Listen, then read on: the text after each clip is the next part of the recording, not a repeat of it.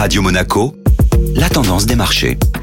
Radio Monaco, la tendance des marchés avec Société Générale Private Banking. Aurélie Lombardo, bonjour. Bonjour Benjamin. Le marché européen a clôturé à l'équilibre hier. En effet, l'Eurostock 50 a terminé la séance à moins 0,04%. Le marché européen a tout de même salué la contraction deux fois moins importante qu'estimée de l'économie de la zone euro au premier trimestre. Le produit intérieur brut a reculé de 0,3% par rapport aux trois mois précédents et de 1,3% sur un an. Cette contraction a été moins forte qu'anticipée grâce à la reconstitution des stocks et à la reprise de l'investissement des entreprises. Une panne géante a touché de grands sites internet à la mi-journée. Les marchés se sont en effet brièvement inquiétés de la panne géante qui a affecté de nombreux sites, de grands médias et de différents gouvernements. Cette panne a été provoquée par un problème technique sur une plateforme d'hébergement américaine. Les sites internet de la Maison Blanche, d'Amazon ou bien encore du New York Times ont été touchés. L'hébergeur américain résolut le problème en tout début d'après-midi. Aurélie Lombardo pour la tendance des marchés. Merci.